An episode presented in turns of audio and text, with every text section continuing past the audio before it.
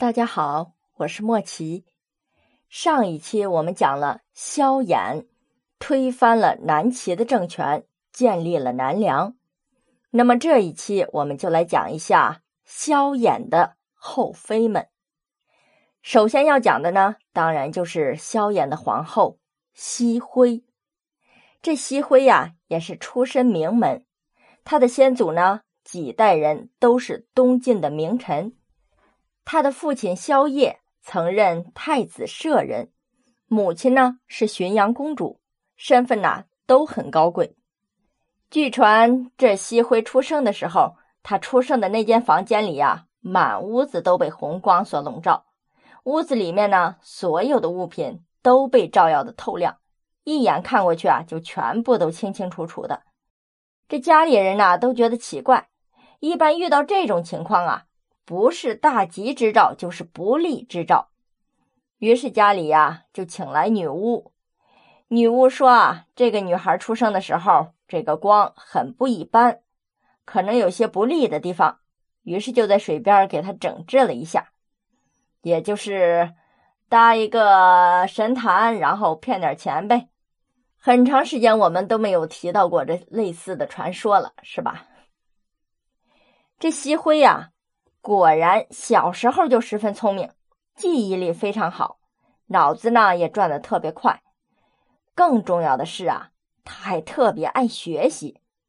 他不仅通读史书，书法文笔也非常好，善于写隶书。尽管呢，他花了很大的功夫去学习知识，但是他在女工方面的功课啊，是一点也没有落下。于是很快呀。才貌双全的他，就美名远扬了。这各名门望族的公子啊，都看上了他。上门来提亲的人呢，也是络绎不绝。其中一个提亲的呀，就是南宋的后废帝苍梧王刘裕。他就有意想娶熹徽为皇后。前面呢，我们已经提到这个刘裕了。这熹徽的父亲呢，对刘裕也算是比较了解。这个人呐，聪明是聪明，但是非常残暴，简直可以算是杀人成性。稍有不如意的事情，可能就要把身边的人给处死。这西惠的父亲西业呀，不愿意把女儿送入虎口，于是就找借口说女儿的身体啊有重大的疾病，不适宜结婚。就这样啊，推辞掉了这门求婚。后来呢，安陆王萧冕。又想要娶熹徽为妻，这萧勉的条件呢，很是不错，但是啊，还是没有被熹徽的父亲看上，于是就又以同样的借口给拒绝了。最终啊，熹徽的父亲觉得萧衍是个好小伙子，这前途啊不可限量，于是就同意将女儿许配给他。熹徽呢，这才与萧衍结为了夫妻。这夫妻二人的感情啊，那是相当好。生了三个孩子，不过可惜的是啊，这三个孩子啊都是女儿，没有儿子。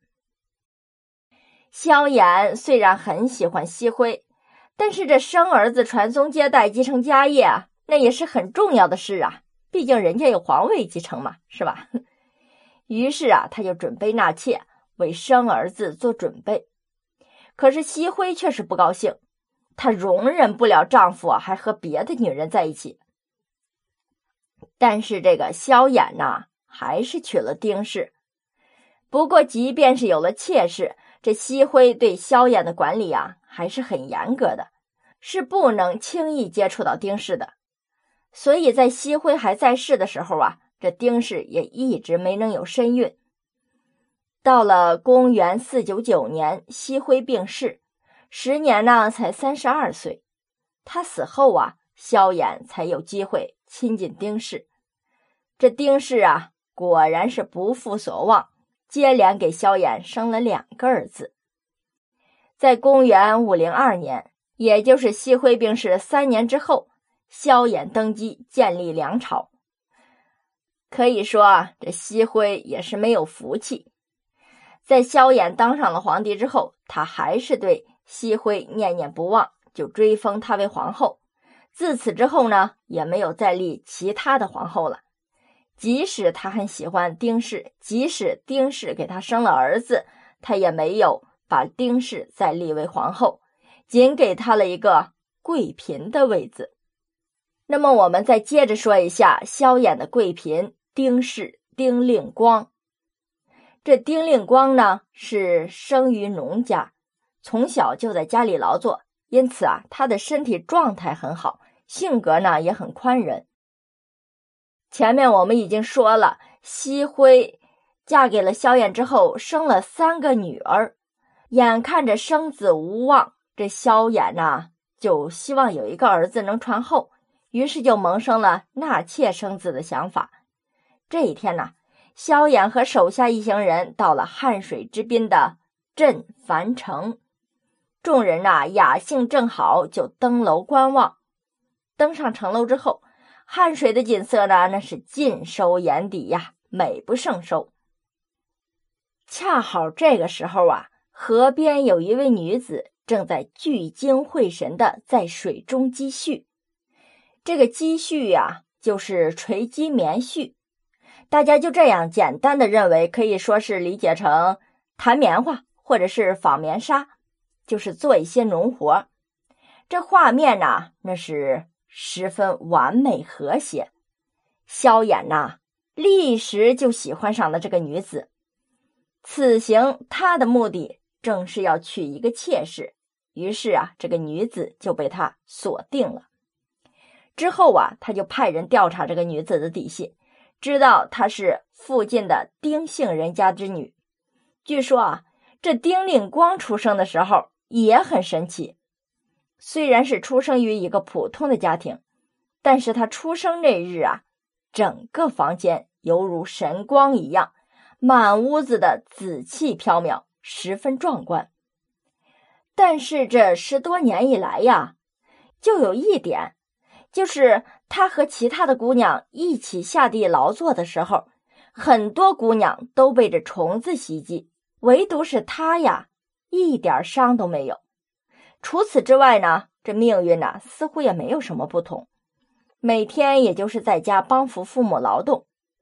看来呀，这次就是他命运的转机到了。这个时候，丁令光已经有十四岁了。按照当时的习惯呢，这十四岁的姑娘就可以嫁人了。丁家呢，也确实是在已经和同乡的魏家商讨这件事了。魏家呢，已经上门提亲。只是这两家呀，还没有达成什么实质性的协议。三媒六聘嘛，只是有了三媒六聘的行程还没有走呢。对着丁氏有了一番了解之后，萧炎对他就更满意了。他要的就是一个能生儿子的妾室，所以呀，对着出身什么的呀，也没有什么要求。毕竟正妻的位置定了，他是出身名门呐。况且啊，这个丁氏的性格这么好，娶进家里头啊也不会乱套。他在外面打仗打江山呢，也都很安心。但是啊，娶妾这个事情就遭到了妻子西辉的反对。前面我们已经说了，作为一个女人呐，她肯定是不希望自己的丈夫被别的女人一起分享啊。而且这个西辉呢，生性善妒，比一般的女人呐。更加小心眼儿，但是为了生儿子，萧衍并没有妥协，坚持要娶丁氏进门。反过来说，在丁家那边呢，萧衍当时已经是赫赫有名的人物了，能够攀上这么一门亲事，这丁家呀当然是乐歪了嘴了，迫不及待的就同魏家那边停止了商量，高高兴兴的就准备女儿出嫁事宜了。刚嫁给萧衍的时候啊，这丁令光的日子并不好过。前面我们已经说了，这西辉阻挠丈夫纳妾没有成功，那他肯定不会给丁氏什么好脸色看呐。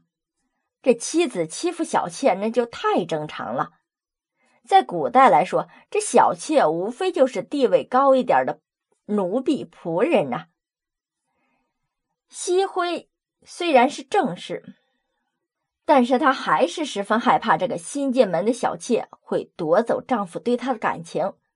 另外呀，她又没有儿子，这丁氏进门的目的就是为了生下儿子啊！